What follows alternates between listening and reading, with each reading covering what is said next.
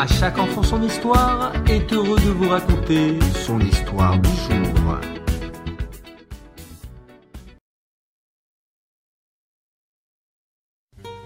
Deux frères, Shmuel et Dan, partageaient un champ de blé. Ils labouraient, semaient et faisaient la moisson ensemble. Quand celle-ci était achevée, ils se partageaient équitablement la récolte. C'est ainsi qu'une nuit, après le partage, Shmuel se réveilla et partit dans la grange où étaient entreposés les sacs de blé, sans faire de bruit. Il prit un certain nombre de sacs de blé de sa propre part et les mit dans le tas qui appartenait à son frère, en se disant Je ne suis pas encore marié, et je n'ai donc pas besoin de tout cela. Mon frère a lui déjà une belle famille à entretenir, il est donc juste qu'il ait plus que moi. Quand il eut fini son travail, il retourna se coucher, content de ce qu'il avait fait. Plus tard dans la nuit, Dan arriva dans la grange et se mit lui aussi à prendre un certain nombre de sacs de blé de sa part pour les mettre cette fois dans le tas de son frère. Il se disait Je suis marié et j'ai suffisamment pour nourrir ma famille.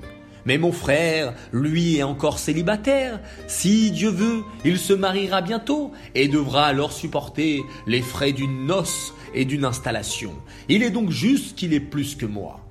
Quand il eut fini son travail, il retourna se coucher, content de ce qu'il avait fait. Les jours et les nuits passèrent et ce petit manège se répétait. Jusqu'à ce qu'une nuit, Shmuel et Dan tombent nez à nez avec les sacs de blé, chacun dans leurs mains. Alors, ils se mirent à pleurer. Et une voix divine dit Cet endroit qui a été témoin d'un tel amour fraternel est digne de recevoir ma maison. C'est ici que je désire que soit construit mon temple, le Beth Amikdash. À nous de prendre exemple sur ces deux frères et de donner à l'autre, notre voisin, notre camarade, notre frère, avant de penser à nous.